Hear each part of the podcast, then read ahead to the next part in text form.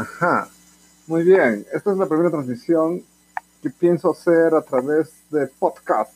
Entonces va a ser Fit César 7 Podcast, en el que vamos a hablar de temas de nutrición, de ejercicio, de rutina, de metas, objetivos, y también vinculado a los negocios y cómo ser un emprendedor fit en esta ola fit que vive el mundo. Para los que han leído el libro The Next Trillion de Paulsen Pilcher, habla ¿no? de cómo es la explosión de la industria del bienestar, gimnasios por todas partes, spas, este, el bienestar, pues, este, cruceros, viajes, estar fit, estar en forma, la moda, todo. Entonces, también vamos a estar hablando de esas cosas. Entonces, en cada episodio vamos a enfocarnos en un tema específico.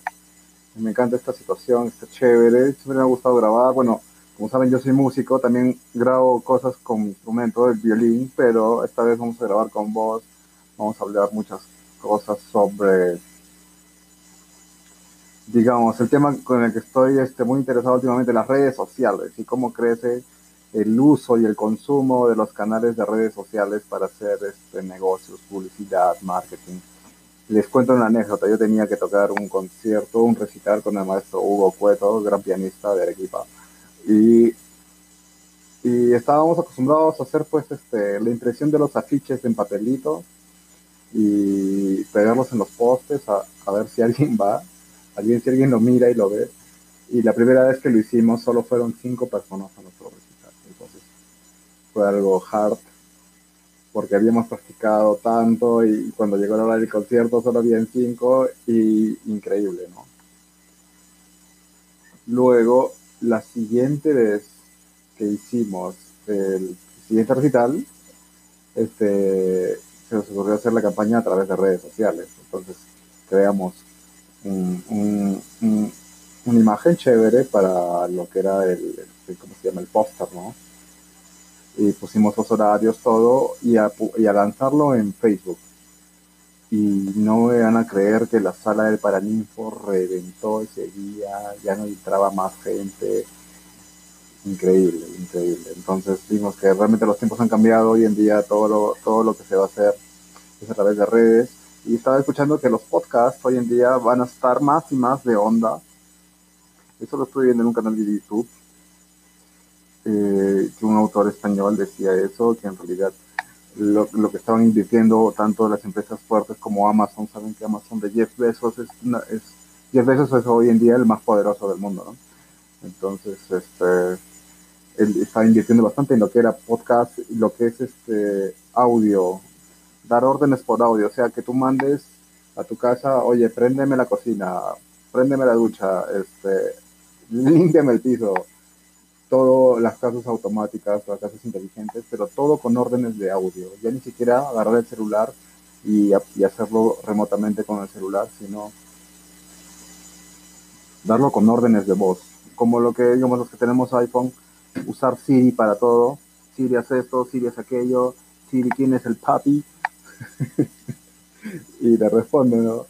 Entonces, así todo en adelante. Entonces, el uso de los podcasts, de los audiolibros, lo que va a ser audio, porque claro, uno puede estar enganchado en el celular todo el día viéndolo, pero pierde tiempo porque está pegado a la pantalla, pero en un podcast tú puedes estar con tus audífonos escuchando un curso o escuchando clases, escuchando música, este, también puedes estar aprendiendo a la vez que con tus manos libres puedes hacer otras cosas. Entonces, lo que es el, la formación del audio, a través del audio, todo esto, más adelante va a tener mayor impacto. Entonces, tienes que invitar invitados, valga la redundancia, para que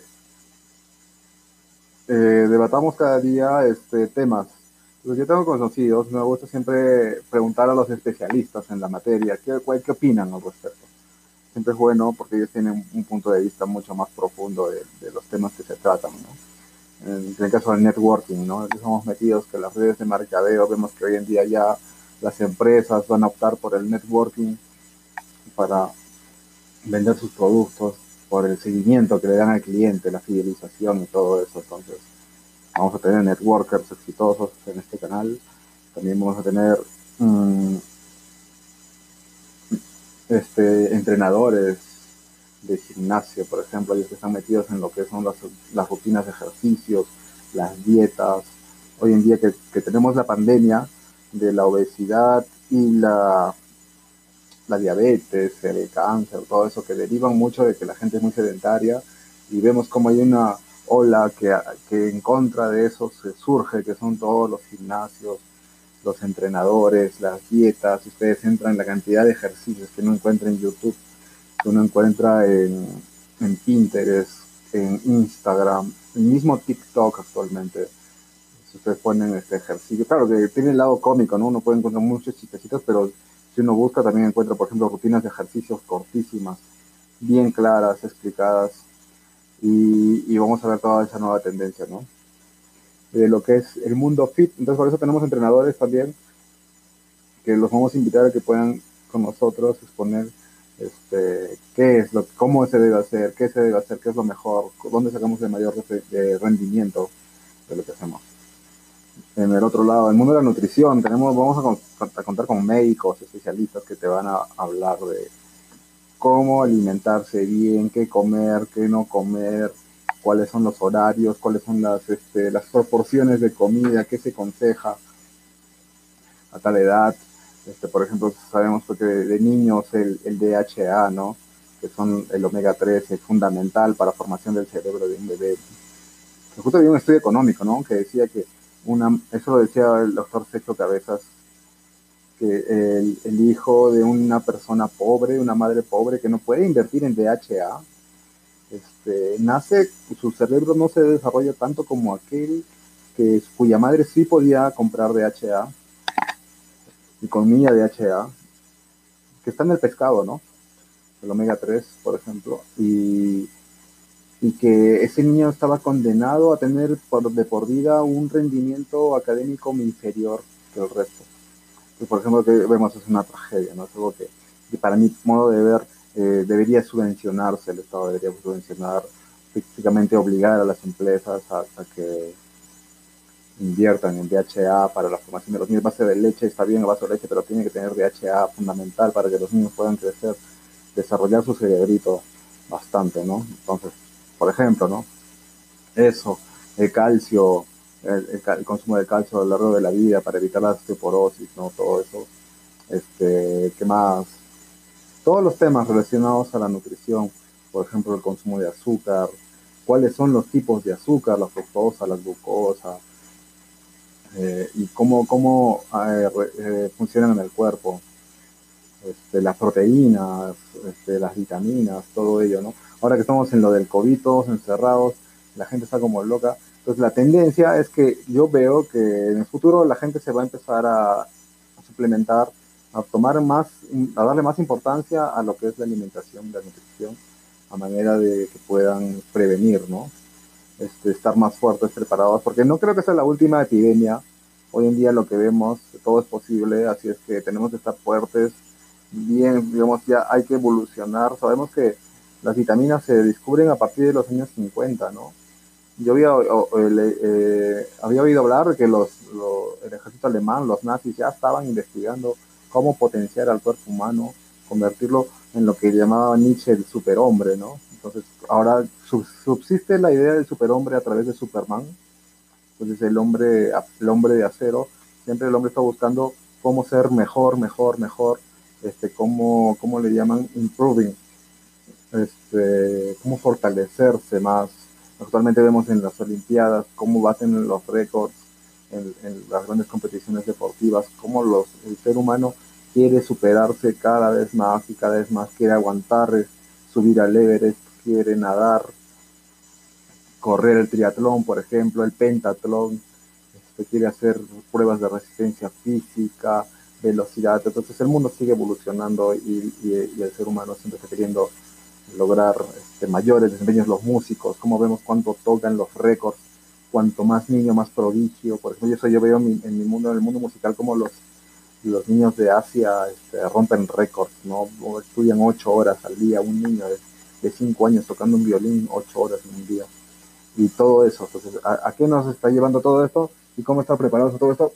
Muy vinculado a la alimentación. Yo, yo, lo vincularía demasiado. Una relación estrecha. Muy bien. Eh, ¿Qué otro tema? El tema económico. Muy bien, es otro tema ese, ¿no? Vamos a hablar de lo que es este la mentalidad de empresariado, emprendedorismo, este, la libertad financiera, la libertad de tiempo, la iniciativa, las microempresas. Sabemos que en toda economía la base de una economía son sus microempresas que, alimentan a las medianas y luego a las grandes empresas. Pero la, fortaleza, la, la, visión, la capacidad empresarial de la población es un tema. Yo me acuerdo cuando estudiaba contabilidad, cuando decía había un profesor de economía que nos decía los factores, eh, ¿cómo se llama? Ceteris panibus, ¿no? Cuando todos los factores este, se mantienen igual, este, tenemos, este, podemos jugar para hacer los análisis. Es decir, si, el precio se mantiene el mismo y, variaría la oferta y la demanda de esta forma. Pero y uno de los factores que él decía era capital, capacidad de ahorro, que es el capital, ¿no? Capital de ahorro de las familias en la economía, que son los que van a invertir en las empresas. Este, también decía tecnología, otro factor, otro factor era eh, la oferta, la demanda, obviamente. Eh, otra, otra cosa, las importaciones, la, la balanza comercial era un factor. Otro factor también era la capacidad empresarial. Eso, loquísimo. Entonces, lo, que estaba leyendo un libro, que hay culturas que tienen una tendencia a ser empresarios, como los judíos, por ejemplo, que leí, que este, el rey David, si no me equivoco, o era Salomón, uno de los dos, este, recetaba a su, al pueblo de Israel a tener tres cosas que tenían que invertir siempre. Primero, nunca ser empleado, siempre tener su propio, su propio oficio y desempeñarse en, ese oficio. Miren cómo va. Este, otra, que como sabían que era un pueblo que podía ser invadido, expulsado de sus tierras, entonces tenían que invertir no en cosas, digamos, en bienes raíces, no, porque los podían expulsar de sus tierras, ¿no? Bueno, ese es el caso especial de ellos. Sabemos que los bienes raíces es una muy buena forma de inversión. Pero en el caso de ellos no. Ellos, una, una tercera parte en efectivo, o sea, de todo el valor que poseían. Otra parte en conocimiento, porque el conocimiento nunca se lo iban a poder robar. De ahí que tenemos a los grandes noveles, la nación con mayores premios Nobel ganados en la historia son es Israel, ¿no? Unos judíos y el otro, el, a ver, invierten en negocios, una parte, en cosas que se pueden convertir rápidamente en dinero, como las joyas. En este caso, hoy en día hablaríamos de acciones, ¿no? Que uno puede vender las acciones rápidamente, a lo que llaman el cuasi, cuasi dinero. Y el otro, este conocimiento, ¿no? Entonces, esa es una, una cosa en la que, digamos, naciones como las judías ya tienen una predisposición al empresariado. ellos van a ser empresarios, sí o sí, porque su religión se los manda prácticamente. Otra, otro país que es así, Estados Unidos, sabemos que es el país del sueño americano en el que se promueve bastante la libre empresa. Incluso yo, nosotros estudiábamos en la universidad el método americano para calcular impuestos, perdón, para cálculo de intereses.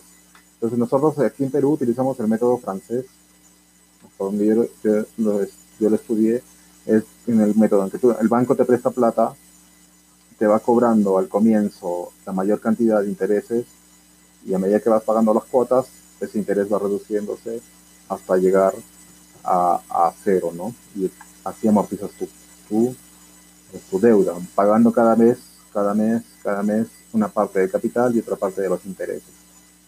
Ese es el método y decreciente, ¿no? Ese es el método francés. El método alemán era el método en el que todas tus cuotas y tu, eran las mismas y tu interés era el mismo a lo largo del periodo. Tenía una forma de cálculo igual porque ellos decían que los alemanes eran, ellos pagaban los intereses constantemente muy ordenados, muy disciplinados, entonces ellos quieren pagar todos los meses lo mismo, lo mismo, lo mismo, lo mismo, lo mismo, lo mismo. Y en el método francés, el banco va obteniendo la ganancia primero, por eso en las, tus primeras cuotas el interés va a ser alto y la parte de capital va a ser pequeña. En la siguiente va a ser menos y la parte de capital un poquito más, y así, y así. Bueno, ese es el método francés. Y el método americano era el método en el que no pagabas intereses, solo amortizabas al capital, capital, capital, capital, capital, capital. Y al final del periodo, digamos que supuestamente era cuatro años o a 12 años, al final los cuatro años pagabas todos los intereses. Al final. Lo caso, ¿no? ¿Qué, ¿Qué te decían? El banco te decía, ya, usa la plata, úsala, úsala, produce, genera ingresos, has producido tu empresa y al final me paga los intereses. Diferente. Entonces, como vemos, Estados Unidos es un, un país que tiene, también estoy viendo que no sé qué estado al norte, creo que es New Jersey,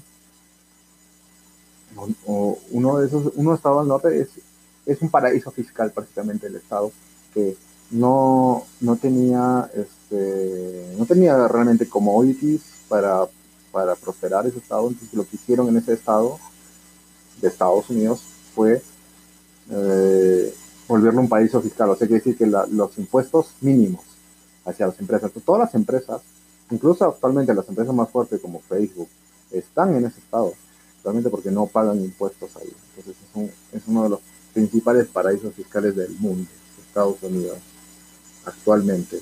Hay muchos lugares donde no se pagan impuestos y eso le permite a las empresas reinvertir todas sus utilidades, o sea, ya, no, ya que no le van a pagar al Estado los impuestos, eso lo pueden reinvertir en nueva, nueva investigación para más tecnología, más competitividad o mejores máquinas.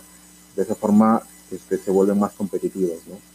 Algo que también han hecho en algo muy parecido a lo que pasó en Corea del Sur y en China, al crear esos este, polos industriales libres de impuestos con mano de obra barata, en el caso de China, una cantidad de mano de obra que hace 50 años era un lugar totalmente subdesarrollado y hoy en día es este, el Silicon Valley, ¿no? el sur de China, cerca a lo que es Vietnam, cómo se ha desarrollado en un polo tecnológico actualmente, ¿no? Huawei está ahí, de hecho.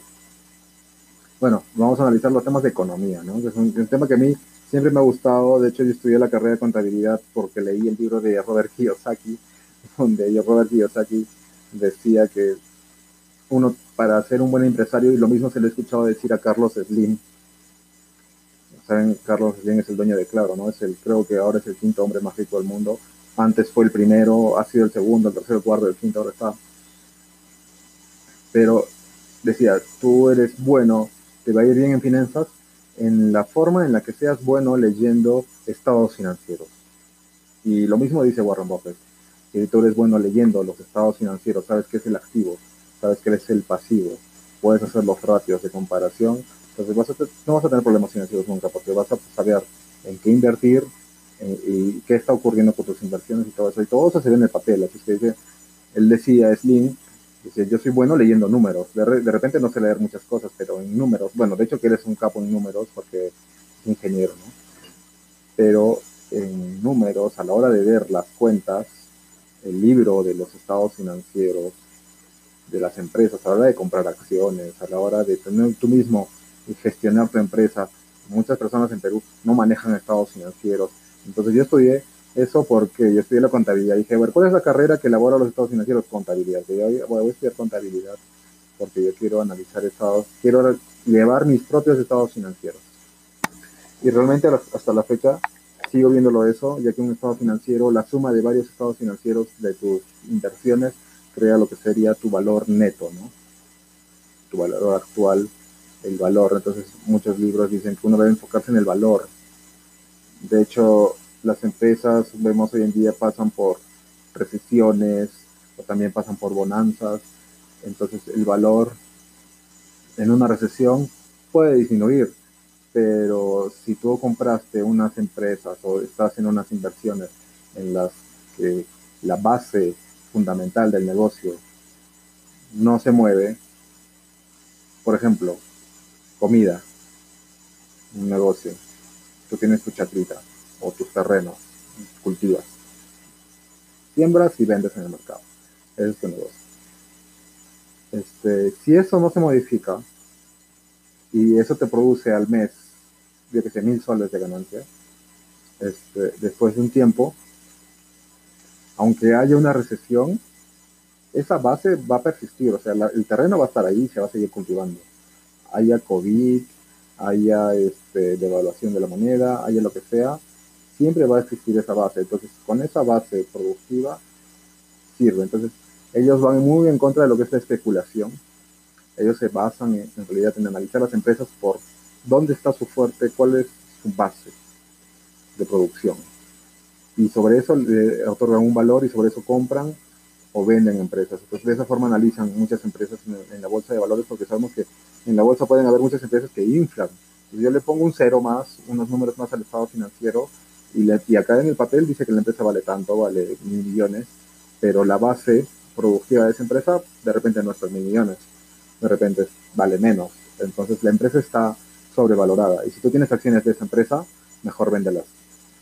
Y puede pasar lo contrario, que puede haber una empresa que su base productiva está, es, vale, por ejemplo, 500 millones, pero tú este, ves que en el mercado la están vendiendo en 300 porque hubo una crisis X y está en 300, como que está en remate, está de gang, que compras esa empresa. De hecho, Warren Buffett se compró así muchas empresas, justo en las épocas en las que el pueblo, por una crisis, vendía las acciones. porque no debes comprar y vender las acciones todos los días sino comprar empresas basándote en su sustento productivo, su base productiva, por ejemplo. Este, vamos a hablar de esos temas, economía, chévere, ligado a la nutrición, ligado a esto que es el networking, ligado a lo que es el arte también. Sabemos que este, es la cúspide, ¿no? Tenemos la pirámide de la sociedad tenemos primero que un país, yo estaba leyendo la historia de Japón, cómo se, cómo se industrializa, empieza, primero ellos van por la industria primaria, lo que es textil, y la industria, um, es la textil al inicio, la que se desarrolla en un país, digamos en Perú se está desarrollando la textil, en Gamarra vemos que es un polo industrial, y la, la de alimentos, ¿no? que son industrias ligeras la alimentaria y la, y la textil, para pasar, una vez que esa industria se ha desarrollado, muy bien, ahora se pasa la sociedad al siguiente nivel, que y Japón lo hizo, la industria mediana, donde, están la, donde se desarrolla bastante la industria química básica. Ellos medían en, en, la cantidad de ácido sulfúrico que produce un país, porque tiene muchas aplicaciones industriales. Entonces, ellos medían así, qué tan desarrollado este país depende de cuánto ácido sulfúrico produzca, porque se usa mucho en la industria mediana. Muy bien, y una vez que has desarrollado la industria mediana, pasas a la industria pesada, que es donde ya empiezas a fabricar máquinas, tanques, este, tractores, este, barcos, aviones. Esos serían los países más desarrollados, los que han desarrollado su industria pesada. Pero pasa por esos estagios, primero la ligera, luego la industria mediana y por último la industria pesada. Y le estaba viendo que después ellos estaban yendo a la industria bio, ¿no? Que estaban haciendo ya bio, ¿cómo era? Biotecnología. Que estaban tratando de fusionar este, la biología con las máquinas. Loquísimo. Interesante, interesantísimo. De hecho, yo soy un gamer y hay un juego StarCraft 2 en la que es increíble que, bueno, es ciencia ficción, pero la idea era esta, que un tanque de guerra recibía daño de fuego, claro, y se regeneraba solito, así como se te, se, te, cicatriza la piel cuando te haces una herida y se cicatriza y el cuerpo se regenera solo, el cuerpo es una máquina de biotecnología, diría yo, porque se regenera solo, es increíble. Claro que tiene que tener por dentro los, los insumos, ¿no? El hierro, las plaquetas, todo eso. Pero eso lo querían aplicar, eso lo aplicaba. En ese juego eh, ya lo habían descubierto y, sus máquinas metálicas podían regenerarse. Pues yendo a lo Julio Verne, ¿no? Siempre a un paso más adelante está la ciencia ficción. Los escépticos no lo creen, los que se entusiasman se lo creen y al final la humanidad sigue avanzando. Entonces, chévere. Ese el tema, el tema de la, economía. Lo, que está viendo sobre el arte, está hablando del arte al inicio. Que primero, una vez que se han, se han asentado bien las industrias, este, la sociedad pasa de tener primero lo básico de una, de una sociedad, de una civilización, primero la comida, fundamental pues, de sobrevivencia. Una vez que está la comida, la, la vivienda y el vestido. y la educación, que es en el, proceso en el proceso que Perú está. Perú en vivienda todavía tiene un déficit, tiene una brecha, así es que el mercado de constructoras, inmobiliarias va a seguir creciendo en el país. De hecho, todo lo que es Latinoamérica todavía tiene una brecha grande en lo que es este, infraestructura en vivienda. Así que los que tengan sus constructoras están tranquilos. Saben que hay altibajos en la economía, como hemos visto, pero la industria, la base, la demanda está ahí. Se tiene que satisfacer. Muy bien. Este, luego que hemos pasado a la vivienda, este, ya tenemos vestido, comida, ropa. Entonces el ser humano, una vez que ha satisfecho o satisfecho, claro, satisfecho o satisfacido, ¿cómo se dice? Una vez que ha cubierto todas esas necesidades, este, pasa al, último nivel, el que es el nivel de la cultura y el arte, donde ya tenemos un accidente, ya todos tienen casa, ya, tienen todo, ya todos tienen vivienda, ya todos tienen comida, ahora pasamos, ahora ya nuestros esfuerzos son para hacer que las casas sean más bonitas, entonces empezamos a hacer palacios, resorts, hoteles, museos, este, universidades, ya eh, actualmente ya arquitectura postmoderna, ¿no? la que se ve hoy en día, Dubai, por ejemplo, ¿no? cómo están levantando el Burj Khalifa y hay otros edificios más que quieren batir siempre el récord de cuál es el más alto.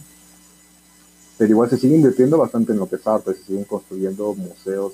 Y yo creo realmente que la corriente del, mm, ¿cómo se le llama? Después de la Guerra Mundial, de la Segunda Guerra Mundial surge a lo que se le llama el minimalismo y, y por otra parte, claro, decía el minimalismo, pero a mí me parece que en realidad el minimalismo surge a raíz de que eh, eh, Europa estaba quebrada, quebró económicamente, entonces ya nadie tenía tiempo para hacer los, las, construcciones este, greco-romanas, ¿no? tan clásicas de París, por ejemplo, ese tipo de diseño barroco, pero estamos viendo que va a volver.